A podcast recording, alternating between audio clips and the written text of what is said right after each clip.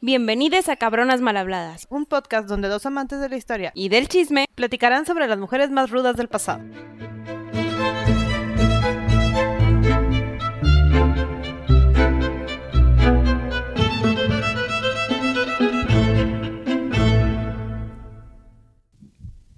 Sandy, Gaby, hemos llegado a esta segunda parte de Liz Taylor. Una disculpa que los hicimos esperar toda una semana. Se nos salió de control este episodio y lo alargamos mucho. Hay mucho que saber de ella y valía la pena. No podíamos recortarlo, nos- no tuvimos corazón para recortarle partes. Sí. Entonces, un- una leve recapitulación. Tenemos a Liz Taylor. Este, ya pasó de una infancia muy drástica con muchas limitantes, una mamá muy sobreprotectora, un trabajo muy sobreprotector, un este, jefe sobreprotector. un jefe sobreprotector, este, una agencia que de cierta manera abusaba del poder y del contrato que hizo con ella y la obligaba a hacer películas que no quería, varios divorcios de por medio, Llevamos tres, unos cuantos maridos, tres hijos, un mundo de películas. sí, y Perdimos mucho drama, muchas muertes a su alrededor. Y bueno, tristemente van a seguir y lo Nos vamos a ver en este capítulo. Más bodas, Ajá. más amigos. More drama. Drama. Sí, va a estar bueno. Perfecto. Entonces, pues aquí los dejamos con la segunda parte de Elizabeth Taylor. Disfrútenlo.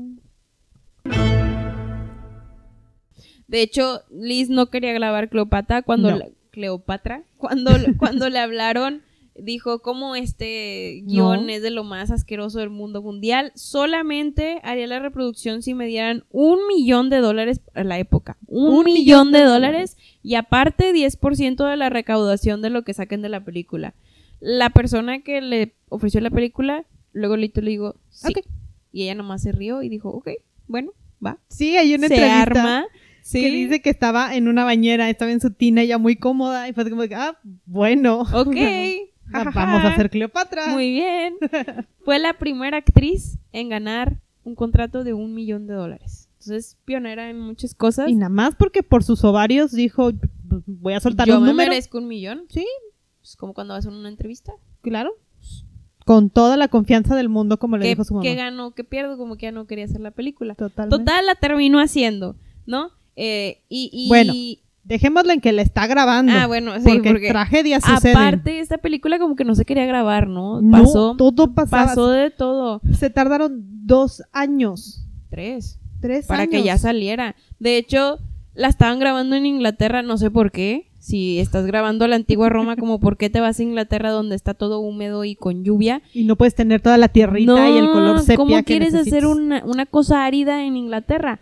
Desde aquí ya empezó mal, porque hubo muchos gastos y excesos de, de en presupuesto por lo mismo de las lluvias.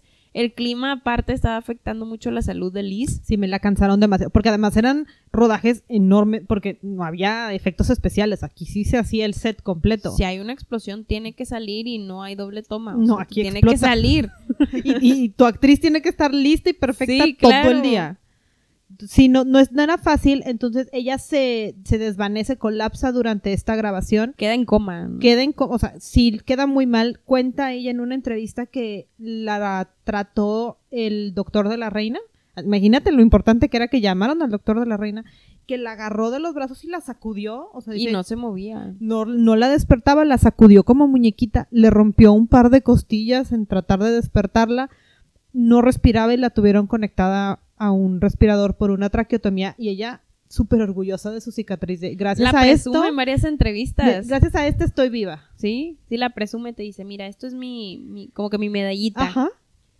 Total, mucha gente empezó a rezar por ella. eh, los críticos, de hecho, se silenciaron y, y de ser públicamente una Taylor rompehogares, ahora era No. una Taylor que pobrecita hay que apoyarla porque puede que se nos muera. Sí, y sentían que se les moría. Sí, sí, sí. O sea, sí pasó semanas en coma conectadas, que de verdad, ¿cómo demonios la vamos a perder Ajá. y recuperar con Cleopatra a medias, además de toda su familia? Me sorprende mucho también que era tan privada, así de pública como era su vida, era muy privada en su maternidad y en todo el camino No sabemos no casi sabemos nada de, los hijos. O sea, y, pero dicen que sí los traía para todos lados, solo nunca los mete al, al problema, ¿no? y conforme van pasando los años, se nota que los hijos la quieren mucho. muchísimo. O sea, que son súper apegados a ella. Sí. Pero bueno, regresando a que estaba en coma Liz, eh, se despertó, Revivió. ya que revivió, mm, sí, sí, pues sí, revivió. Sí, se pues es pudiera que decir, sí, la verdad sí. casi se nos iba. O sea, se nos levantó con... Y, y se fue a. Estados Unidos a descansar por siete meses para poder recuperarse. Aquí es cuando le dan el Oscar a la de la, la mujer marcada, como les dijimos. Este, la, pues, la traqueotomía y que ella estaba muy orgullosa. Aquí también lo tenemos. Total, ya regresan ahora sí a volver a firmar Cleopatra. Ahora sí en Roma, porque ya vieron que Inglaterra no era una buena opción. Y hicieron un cambio de casting. Sí, porque se dieron cuenta que no había como que tan buena química, no se veía tan bien en el traje, entonces como, como de, mira, vamos a poner a otra persona. Encontraron a un güey que se llamaba Richard Burton para el personaje de Julio César. Ajá. Y pues tenía muchas escenas románticas con Cleopatra, que era Sí. nuestra Liz. Total, Richard Burton era un actor de cine muy, muy reconocido por, esos, por esas épocas. Tenía 34 años cuando conoció a Liz. Estaba casado y le gustaba mucho ponerle el cuerno a su esposa y tomar alcohol. Sí. Así se caracterizaba. E- Esa era como que la descripción que encontramos Ajá. de este hombre, imagínate. Súper bueno. Y Liz dijo, suena como una súper buena idea acercarme a él. Dicen que en las escenas que tenían así como que como subidas de tono, el director gritaba como que corte y, no era de corte, de, a ver, ya corte. Sí. Alguien écheles agua. Sí, sí, Porque sí. no, o sea, no los, no, no podían separarlos y fue cuando empezaron a salirse los rumores del set de que pues allá había algo más y él estaba casado. Sí, sí, y volvía la prensa a decir qué onda con esta adúltera, que está volviendo a romper un hogar. Y no fue solo la prensa. no fue solo la prensa, ¿no? La, la realidad es que en un inicio Liz como que tenía sus reservas por esto que les decíamos de que lo consideraban, pues que le gustaba la, la, la buena vida, para decirlo así. La vida libre. Entonces cuando ya empezó a conocer a Richard, esta Liz, un poquito más y ver su lado sensible y ver su lado todo, fue cuando se empezó a enamorar y empezó a sacar el lado materno porque le gustan Sí. las personas complicadas porque según ella los va a componer. Ella los arregla todos. Lo vio como un desafío, ¿no? En general. Y es cuando ya pues empieza esta relación. Y ahora sí es pública. Otra Sí. vez todo el mundo vea cómo salimos y que, que Aparte que eran los artistas del momento, eran Sí. como que el spot de todo el mundo, ahora sí. De Fotos todo el mundo, yate, tanto la para la gente normal como para el papa. Por eso decíamos que no solo Sí. la prensa decidió levantar la voz sobre lo que hacía en su vida esta mujer. Hay una historia donde no sé por qué el papa se metió tanto, es como que... Pues al papá le dieron ganas de opinar, estaba en su ciudad. ¿Qué onda con el papa? Pues tú, tú papá, vete con Tu trabajo. Es tu trabajo, no tienes por qué andar ahí diciendo cosas de la gente. Total, el Papa empezó a escuchar todos estos temas y como estaban en Roma grabando cerca del Vaticano, Drama. es un pecado que esta mujer adúltera esté en tierras, en tierras de, de Cristo y de... O sea, todo. imagínate que el papa diga y condene tu vida amorosa. Sí, le hecho que le quería quitar los niños. Sí, O el sea, papa que el Papa dijo, le deberían de quitar a los niños a esta mujer es un mal ejemplo. ¿Cómo, ¿Cómo haces eso? Es, es como que, bueno, pero ya. Total, se metió el Papa mucho a la vida de, de Liz Taylor, que hasta en un momento cuando estaban en- grabando esta parte de Cleopatra donde entra triunfalmente a la ciudad de Roma, el Papa dijo hay que abucharla y hay que decirle cosas malas y todo porque el bullying es la mejor opción Claro, para combatir. Total, que le, le empieza a decir a la gente que lo haga, pero aquí es cuando Liz le gana al Papa. ¿Por qué le gana? Porque cuando entra a Roma, se supone que el, el cast tenía que gritar Cleopatra, Cleopatra. Bueno, en vez de gritar Cleopatra empiezan Liz, Liz, Liz, Liz. Imagínense cómo se ha haber quedado el Papa. Sí, mira, boque abierto. Boque Imagínate abierto. qué poder de convocatoria Sí. esta mujer, le ganó al papa. Sí, sí, sí, sí. No, aquí, aquí nos quedamos sin palabras. Drop the mic. Sí, totalmente. Terminamos de grabar Ya que pasó, sí. Después de 44 millones este, De dólares. tres años, dos directores y un cambio completo de casting. Menos 12 ella. Ah, menos Ella ella, siempre porque ella era ahí. la principal y sí, sí. merecía su millón de dólares. En 12 de junio de 1963 se estrena Cleopatra. Ella no estaba muy contenta con el film. Pensaba que lo habían hecho más como una pasarela y como que demostración de vestuario y todo. Eh, Y tuvo- sí, o sea, sí, tuvo, sí, sí, sí, sí es icónico. Sí, tuvo críticas diversas, este, y el público como que decía que estaba buena, pero hay otros que decían que estaba muy mala. Digo, en general fue mucha gente porque pues obviamente tenías que ver la película más cara del momento. Sí, lo que y sí es que es recaudaron el dinero. Sí, recaudaron el dinero, pero se tardaron varios años. O sea, no fue el Sí. éxito que esperaban. Porque también no estamos en la época en la que las películas consiguen todas sus ganancias en un fin de semana. O sea, y tampoco se estrenaban 20 en un solo fin de semana. Aparte que el presupuesto no era tanto y para esto sí se despilfarraron. O sea, ahorita... Sí, aquí sí se emocionaron. Y ella, pues la verdad fue como de que, ah, pues chido mi película, ya caminé, véanme. ok, Al bravo. final, ella de hecho logró recaudar 7 millones de dólares por esta película. Mira, de- Ya con el millón más el 10%, Le fue 7 bastante bien. millones de dólares. Sí, sí le fue bastante solo bien. fue el 10%. Y no le gustaba, pero No, pero dinero. Porque podía financiar Sí. el resto de su extravagancia. es como que decía de que, sí, no me gusta, pero gracias. Pero gracias, ¿eh? No me voy a quejar. Ese mismo año que se estrenó Cleopatra, grabó otra película, eh, de hecho con Burton, se llamaba Hotel Internacional. Aquí representaba un amor adúltero No. en los 60 porque obviamente tenían que hacer público Que su amor adúltero y, y tuvo éxito por lo mismo. Sí. Este, de- después aquí es cuando ya se empieza a percatar de que Chance se tiene que divorciar de Fisher Sí. para poder andar con Creo que no está bien ser bigama. Sí, ¿no? Creo. Como que Burton, me quiero casar con Burton, se me hace que me tengo que divorciar, ¿no? Si no, no estaría mal parecido. hacer mis trámites. Digo, Algo llevo, parecido. tengo experiencia con el divorcio. Total, se divorcia y en 1964 se casa con, con, con este Burton, Bolton, con esa persona. Y volvió a aplicar la misma que con los divorcios anteriores. sí, que se casó de- luego, luego y Sí, o sea, me divorcio hoy, me caso mañana.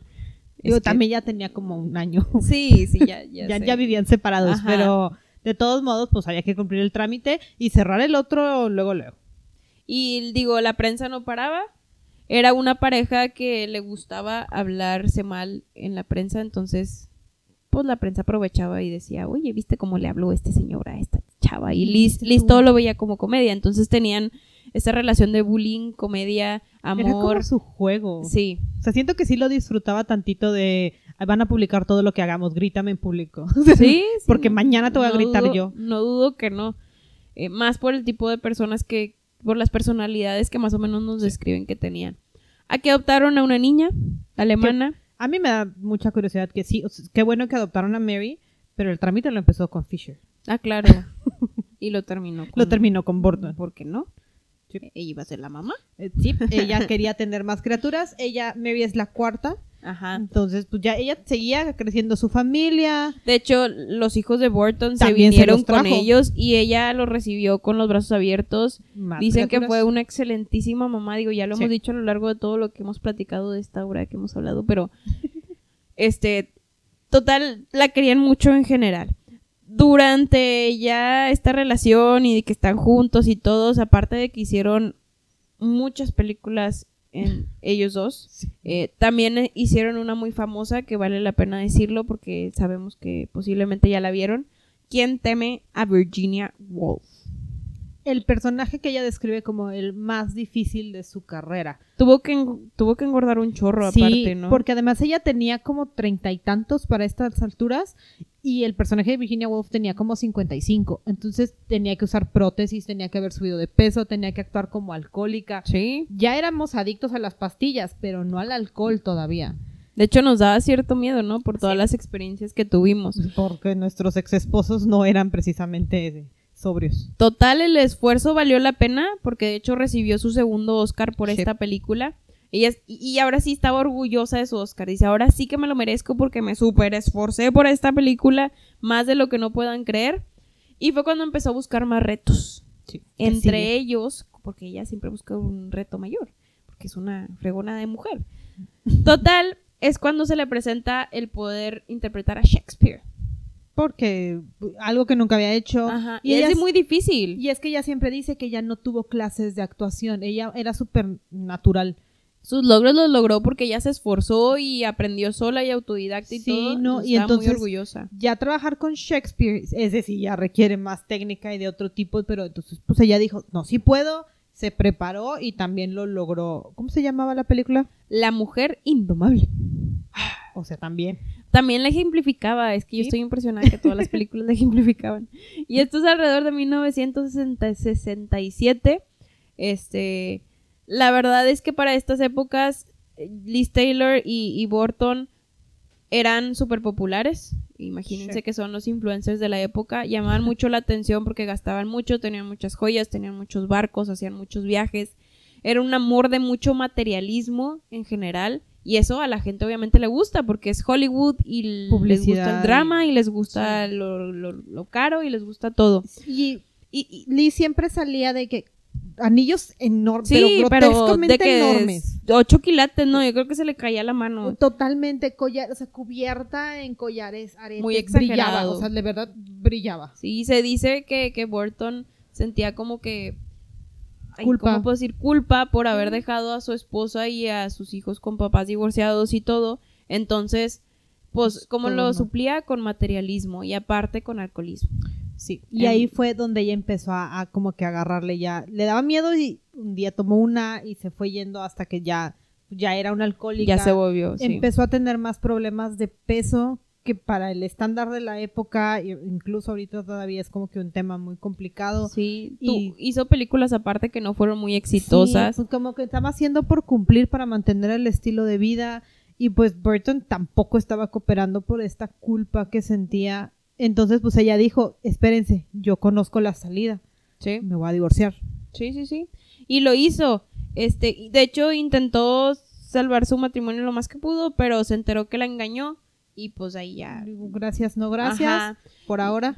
ajá. Total, se separan, pero luego ella dijo, sería una No, buena idea reconciliarnos. O sea, es que sí es el amor de mi vida. Ajá, entonces regresó, pero seguía con mucho alcohol y muchos engaños y de hecho ya no era una relación porque ella lo engañaba a él y él la engañaba a ella, entonces ya Sí, no, no, se ya hablaban. no, no sé para qué se volvieron a casar, o sea, porque sí se volvieron a casar. Sí, sí, duraron dijo, un año Lo podemos volver a intentar, boda de nuevo y y nada. bye. Total, ya se separaron en 1976 definitivamente. Aquí tenemos una Liz ya de 44 años.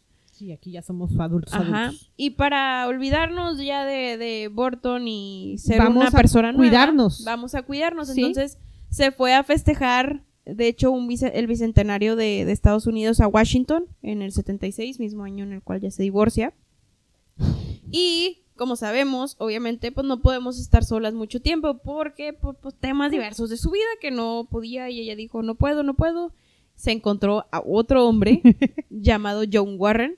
Ahora sí se fue a alguien que no es famoso. Se fue al en- otro extremo. hablando de Hollywood, ahora sí ya se fue con un político porque en su mente John Warren era, pues le gustaba mucho la granja y así, entonces ella pensaba, ay, voy a andar con esta persona y al fin voy a tener mi vida Sí, pacífica, sin paparazzi, sin nada, con caballos en la granja. exacto, o sea, porque tiene caballos, es el mejor postor. Ajá. Entonces, pues sí, gracias, dame el anillo. Nadie me dio caballos, todos me daban joyas. Sí, ¿sabes? exacto, ¿no? Y digo, t- tuvo tantos anillos de compromiso como de bodas y él le dio otro más grande y un caballo. Ese fue el Sí. pilón. sí, sí, sí. Entonces, pues bueno, dijimos que sí y nos volvimos a casar. En el mismo 76 que me divorcié. Te digo que le gusta. Entonces, Me divorcio sí. y me caso. Dejó atrás tantito el cine, de hecho dejó de hacer películas. Porque tenemos que hacer campaña, o sea, no. Ella no Quería era- algo más tranquilo, Sí. sí, sí, sí, pero lo- la tristeza llegó cuando se hizo candidato, porque ahora, pues, eh, ella quería una vida en el campo,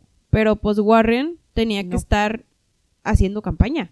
Sí. Y, y pues ella se terminó quedando sola, eh, de hecho hay entrevistas donde dice, de, yo ya no soy esta actriz, ahora enfoquémonos en mi esposo, entonces sacó este lado materno de una manera negativa, digo, este es mi punto de vista, ¿verdad? Pero siento yo que lo sacó de una manera negativa donde ella se dio menos importancia cuando no lo era. Sí, porque ahora andábamos atrás de Warren cuidando la campaña, viéndonos los bonitos, hijos, saludando, ajá. Este, Y, y la realidad es que esto le afectó tanto que empezó ahora sí a comer todavía de más sí. Y ganó demasiado peso aquí. Y aquí es cuando empezó ya también mucha crítica. Tomaba mucho. Sí, aquí sí ya se nos había ido del otro lado. La perdimos completamente porque se perdió a sí misma. Sí, porque era ya la esposa. De, de hecho, hay una entrevista donde dice: Yo no soy Liz Taylor, soy la esposa La del esposa, senador ajá. Warren. Ahí haz de cuenta que se quitó su identidad Totalmente. ella sola. Eh, y, y, pues esto la, la hizo recaer en una depresión donde se tardó mucho en, en salir. Y, y obviamente la mejor manera de salir, Gaby, es con Broadway. Broadway. la entrevista es fabulosa porque sí lo dice. Que tal cual como que estoy muy triste. Voy a ir al teatro. Voy a hacer Broadway. y ya, o sea, Ya, con eso casualmente. vamos a solucionar nuestro Entonces, problema. A sus 49 años, en 1981, decidió salir de su propia, como que, depresión, haciendo o protagonizando La Loba en Broadway. Mírala. Y se tuvo que poner fit. Sí, aquí vamos de regreso. dieta intensa, vamos de regreso a, a la prensa y a que la gente me vea y todo. Y la realidad es que sí tuvo mucho éxito en su vida profesional al entrar a Broadway, pero no tan buena en su matrimonio. Y entonces escogimos la salida que ya conocemos. El divorcio. Exacto. A menos de cinco años se vuelve a divorciar en 1982. Liz, de hecho, regresa a Los Ángeles. Tiene varios novios por ahí. Porque no, no podíamos Porque estar no tenemos- solas. Sí, Ajá. se tenía que entretener y obvio la prensa estaba feliz. Ajá. Y, y se puso más feliz la prensa en el 83, en 1983, cuando regresó con Burton. Sí. Pero no de esa manera. regresó para hacer, de hecho, una obra en Broadway juntos que se llamaba Private Lives, Vidas Privadas. privadas. Este, Que también era como un, un par de amantes discutía y Sí. peleaban y otra vez como que reviviendo la... Pero ya como que no le gustó mucho a, la, a la crítica, no tuvieron mucho éxito después de siete meses de gira y de excesos, porque pues regresó con una persona que la hacía medio sufrir en su vida y pues esto no es bueno para alguien con depresión crónica. Esto no iba a salir bien. no iba a salir bien. Este, Pero tenía quien la rescatara, o sea, ah porque sí, aunque tenía familia sí- que la quería. aunque sí no le fue bien en todo este proceso, su familia que lo quería y sus hijos que para estas alturas ya eran adultos le dijeron, a ver, ma, este, Le hicieron intervención literal. tal cual, sí La dice que llevaron la a un cuarto. Sí, a ver, ya no podemos seguir así, si estás muy mal, basta con las pastillas, basta con el alcohol y la internaron en una clínica para su rehabilitación. Y también ella como que se dio cuenta y dijo de mi gente me quiere y yo no, me estoy quiero. sola, no estoy sola. Y yo no me quiero a mí misma. Y en una entrevista sí dice de que si yo pude, ustedes también. Sí, claro. Entonces era como también lo usó de ejemplo de si voy a poder y lo hacía todo en la clínica, recogía basura, pintaba pared, todo lo que le que, decían. que de cierta manera es como que la vida tranquila y normal, que quería, ¿no? En general, digo, sí, bueno. La, la pusieron a prueba como quieran en el rehab. La pusieron a prueba porque aparte, pues muere Richard Burton. Y, y digo, sabemos, vivió 10 años con este hombre. Fue parte importante de su vida. Pues cuidó a sus hijos, daño, cuidó pero- todo, ajá. Entonces, pues sí, sí le caló. Y más porque dicen que Burton antes de morir dijo, chingado, ¿qué onda con esta mujer? La, odio, amando". pero la sigo amando. O sea, Sí. sí se querían bastante, pero pues nunca se dejaron de amar. No eran buenos el uno para el otro, Ajá. pero podía haber cariño. No era una relación sana, Sí. pero se quería. Total, eh, también durante rehab, en el mismo año, pierde a su amigo Rock Hudson por, por una enfermedad. Más bien, su amigo Rock Hudson empezaba a morir, todavía no se muere. Sí, empezaba Este- a mostrar signos de una enfermedad que se consideró una epidemia en su tiempo. Ajá. Ahorita la conocemos como SIDA o VIH. En ese momento la conocían por sus siglas en inglés como GRID, que era enfermedad de inmunodeficiencia relacionados a los gays. Todo mal. Todo mal, o sea, Y, y como ni siquiera se daban la tarea de estudiarla. no entendían cómo se transmitía. sí, no. Entonces los dejaban literal aislados porque pensaban que si te acercabas te ibas a contagiar. De hecho, dicen que, bueno, antes de adelantarme, Liz, como tenía muchos amigos este, homosexuales, como que sentía mucho amor materno por ellos Sí. y empezó a hacer una gran lucha o gran campaña contra el SIDA y a educar a la gente sobre el SIDA. Dicen que cuando iba a ir a uno de los centros de que, que tenían para atender a, Como un a- hospital. Ajá, sí, a un hospital especial para atender a personas con esta enfermedad. Dicen que la- las mujeres se alejaban, o sea, ni siquiera podías pasar cerquita de la entrada No. porque hasta tu perro se podía contagiar de Sí, SIDA. porque como no entendían, creían que se transmitía por el aire, como si una gripa. Entonces, literal, cuando se acerca o entra al edificio y empieza a hablar con, lo- con la gente que está ahí, en su mayoría hombres, este, les, les pregunta, ¿qué te falta? ¿En qué te ayudo? ¿Qué te hago? Y literal, la gente lo que le dijo, dame un abrazo. Eh, Solo quiero que alguien me dé un abrazo porque como los tenían bien aislados. Ajá, nadie los podía tocar, nadie les podía hacer nada. Entonces, la verdad es que sufrió mucho esta gente, pero bueno, tenemos a gente como Liz que los defendió y de hecho hizo varias fundaciones. Sí, porque pasó, tomó todo su lado maternal, la dijo de no los podemos tratar así, esta comunidad de verdad necesita ayuda y entonces fundó la Asociación Americana para la Investigación contra el SIDA. ANFAR, en corto. en 1857. Y digo, esto también ayudó a que como que, digo, el 87, perdón, 1987. Este, esto también ayudó a que Liz como que tuviera algo en que, te, en que. Algo de ella. Ajá. Es, es que ya era algo de ella, una causa que a ella le importaba y lo que sí dijo muchas veces era que lo que más le importaba era la educación y porque no había ningún tipo de fondos para la investigación de lo que era una epidemia y estaba llevándose a tanta Sí. gente. De hecho, decía que su vida era el SIDA Sí. y, y que ella, vi- o sea, nació para defender a Para esas personas y lucharlo. Fundó también The Elizabeth Taylor AIDS Foundation, o sea, la, la fundación de SIDA de Elizabeth Taylor, que también se dedicaba a recaudar dinero para poder atender a esas personas. Y yo digo, y voy a sonar bien repetida, pero el tema también era educar a la Sí. sociedad sobre el SIDA. Entonces eso es todavía más relevante porque vas y atacas a la raíz y no E- nada más el exacto, problema. No solo el problema, Ajá. quería atacar muy bien qué pasaba. A través de estas fundaciones ha juntado 64 millones de dólares, Un chorro. sobre todo de esa época, con el objetivo de buscar qué la pasó, cura, la una cura, enfermedad, o sea, sí, sí, saber qué onda con qué esta- hacer y Sí, entenderla, o sea, porque ese era el principal problema, que no lo entendían y solo sabían que afectaba a una comunidad y pues no era justo, ¿verdad? Así es. Total, otra de las cosas que hizo Liz, aparte de sus fundaciones y, y de ayudar a sus amigos y todo, es que empezó a ser una mujer de negocios.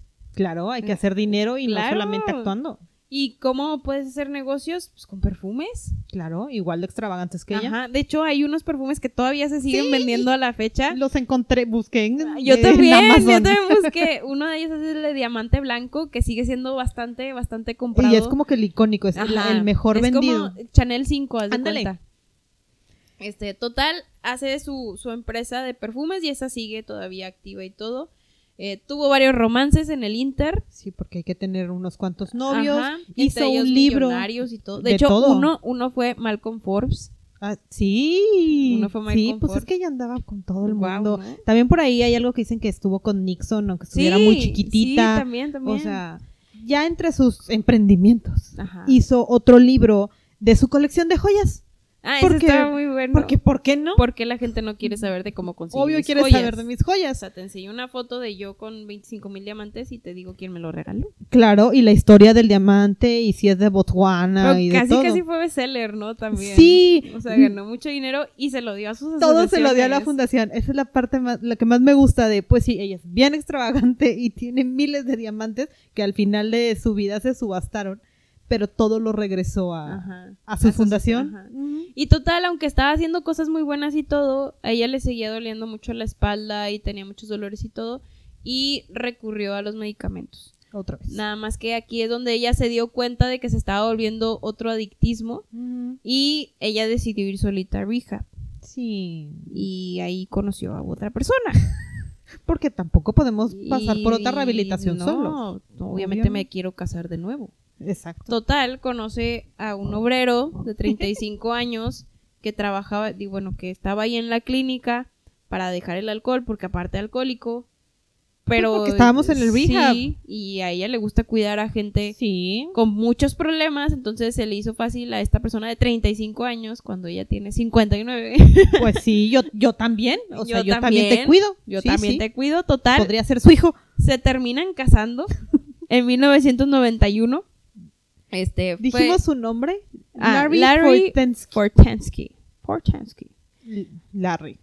La boda dicen que fue súper icónica. Ah, la boda del siglo. O sea, si Ajá. pensamos que la boda de las Kardashians fue épica, Esta fue más épica. bueno, esta fue más épica porque incluía diseñadores de moda, Michael Jackson, un paracaidista. Literal, literal. Dicen que hubo un momento en el que había tantos helicópteros arriba que no dejaban ni siquiera escuchar la ceremonia. Y luego imagínense que a mitad del evento de la nada cae un paracaidista y cae en medio de la pista. Literal. Hola. Eh, hola, vengo aquí yo a intervenir la boda. Total, hubo muchas cosas, pero dicen que fue una boda Que la disfrutaron Ajá. y que todo fue fabuloso en esa boda. Y la verdad, me imagino que sí. Sí. O sea, para el No nivel de estrella que era y el mundo en el que se movía, fue épica. Y la gente la quería mucho, entonces Sí. obviamente querían asistir. Un año después, pues cumplía sus 60 años y decidió hacerlo de la manera más padre que me gustaría poder hacerlo a mí también. Claro, vamos a celebrar que eres, pues e- estás arrancando tu sexta década de vida en el lugar más feliz del mundo. En Disneyland. Porque, ¿por qué Total, no? hace una mega fiesta en Disneylandia. Este, y ya es todo lo que sé yo de, de esa fiesta que nomás fue muy grandota y había mucha gente. de Muchísima que gente porque Michael dejó- Jackson también aquí es que a Michael venir. Jackson era su bestia. Sí. Entonces, dejó entrar a todo el mundo, hizo grandes declaraciones aquí al lado del Mickey y el castillo de Cenicienta Y de de Mimi, fondo. de- O sea, imagínate qué tan mágica tienes que ser Sí. para decidir celebrar tus 60. de Sacó, esa forma. sacó su niña interna, ¿no? Sí, la niña que nunca pudo ser. De hecho, también lo niño interno se le nota porque salió en uno de los episodios de Los Simpsons. Ya ves que a Los Simpsons les gusta sacar ahí a personajes. este, Y ella fue la voz, Y ella fue la voz, sí, ¿por qué no? Why not? Pues que porque Why puedo. not? Y aparte, también aquí hizo otra película para niños, que es Los Picapiedra, The Flintstones en 1994. Esa película a mí me gustó un chorro. Este, y era la suegra de Pedro Picapiedra. Sí, Eh, súper random. Aquí yo me tengo que regresar al 91 porque es un momento muy triste en la historia y que también a ella la marcó mucho. En el 91 perdimos a Freddie Mercury, Ah, sí. también por SIDA. Y ella fue al concierto y a todo el momento de tributo a Freddie Sí, sí, sí. Mercury. Y ahí sí se levantó, estábamos en pleno tributo, levantó la mano, iba con sus nietos que dijeron, me siento lo más orgulloso que puedo de ella. Levantó la mano y dijo, yo tengo que decir algo. Dijo, no podemos seguir permitiendo que perdamos gente y gente de esta forma así, a nadie. No podemos seguir haciendo esto. Por favor, pónganse un condón. Porque ya nos dimos cuenta que esa es la solución. O sea, con Sí, eso, porque años de investigación dijo no, levantó la Fundados mano. por ella. O sea, Exacto. En un momento tan público como era Freddie Mercury, dijo, no podemos seguir perdiendo vidas de esta forma. Porfa, nada más, cuídense. Wow, Sí. ¿no? Fabuloso de ella, o sea, haciendo películas, fiestas rimbombantes y estando en Disney, pero seguía cuidando su causa. Sí. Nunca, y nunca la dejó. Nunca. O sea, fecha. siempre, siempre era para, su vida era para defenderlos. Sí, las, fundaciones siguen funcionando. Sí, ¿eh? y, y como de esta mujer súper religiosa, porque sus papás eran religiosos Eran estrictos, recalcitrantes. ajá, llegó a, a ser súper abierta y por eso todo el mundo la quería, Ujú. porque aceptaba a todos y era muy buena y linda Sí, era un y ejemplo. todo. La verdad, en ese tema sí era un ejemplo. Su vida sí se empieza a complicar a partir de este año. Se retira un poquito de la vida pública porque Ajá. pues vienen cosas no tan felices. Más que nada relacionadas con su salud. Entonces su espalda siempre fue un tema. Sí. Medicamentos niña, o sea, siempre fue un tema. Tuvo un trasplante de cadera, de hecho, cuando cumplió 62 años. Igualmente su matrimonio pues no era muy bueno.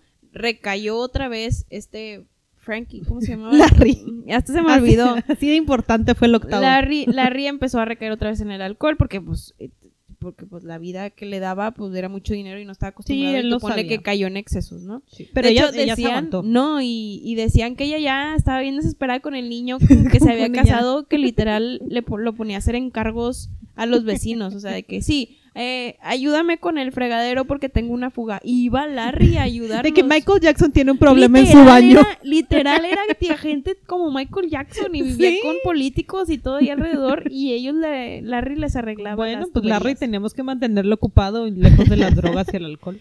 Total, ya se desespera mucho, ya está ya grande y no está apta para cuidar a niños, o sea, ya, ya no quieres cuidar a niños y se divorcia de Larry. Porque, pues, el- como dices, es la manera en la que, bueno, ya, el problema me lo quito divorciándome. Sí. Se divorcia en el 96.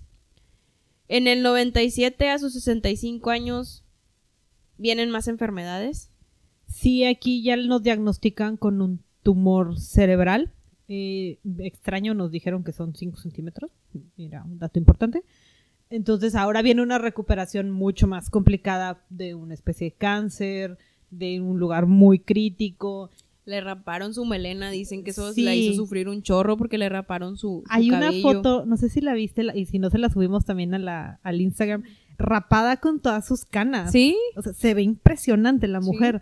Pero pues sí le dolió y pues al público entero así de que no, su cabello porque además era de los que ochentas el cabello era Súper voluminoso. Sí, o sea, súper chonchito. Y mientras ella se estaba recuperando de todo esto, perdió a uno de sus mejores amigos, a el mejor amigo de su vida, yo creo. El de la infancia, con el que Sí. grabó la, la película. primera, cuando Sí, Lassie. Cuando grabamos Lassie. Muere, muere Roddy McDowell de cáncer, de, De hecho. cáncer. Ella iba saliendo, pero él, él no la Sí, hizo. y justo por eso dice de por él y por mí tengo que salir adelante. Sí. Él no le ganó al cáncer, yo sí. Entonces, pues si se levanta, se recupera y, y, pues la verdad ya a estas alturas sí ya, ya andaba en, en silla de ruedas. Sí. Ya le costaba mucho trabajo moverse, tenía problemas en las articulaciones, pero venía un momento más, un, un highlight más. Súper icónico.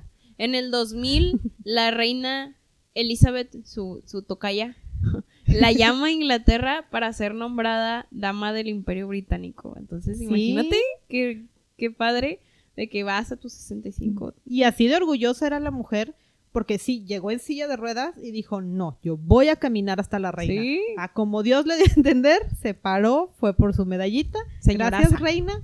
Y ahora sí, llévenme en mi silla. por. Total, todavía no estaba suficientemente, este, ¿cómo se dice?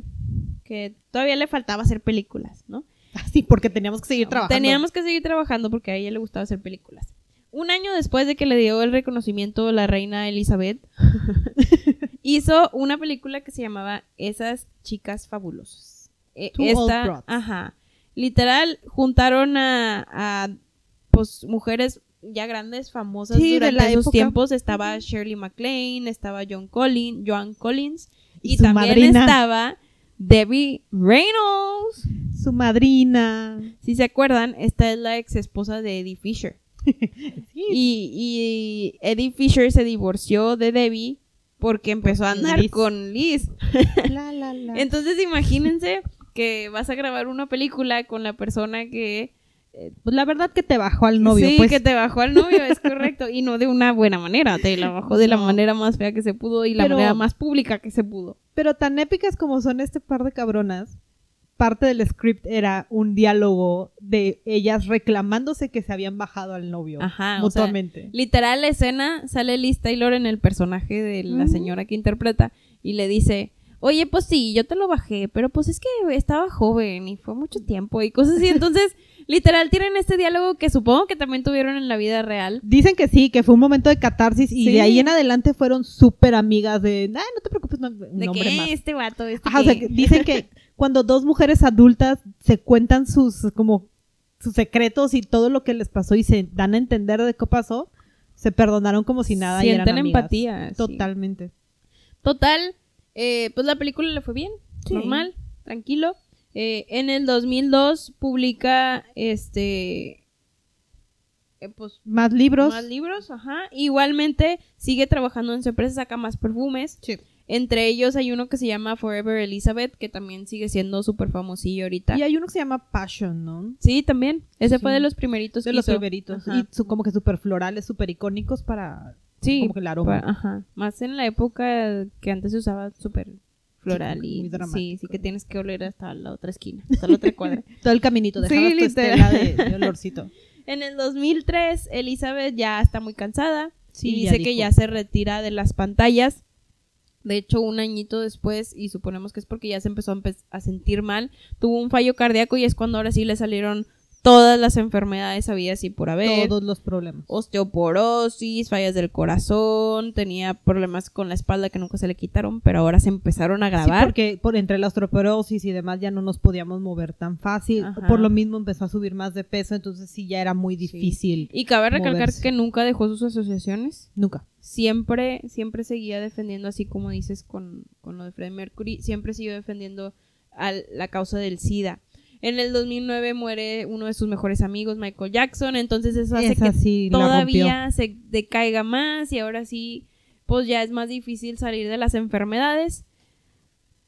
Total, que Llegamos a 2011. Ajá, en el 23 de marzo del 2011, a los 79 años, ahora sí ya su corazón dijo, hasta aquí llegué, y tiene eh, un fallo cardíaco y eso hace pues que fallezca. Sí.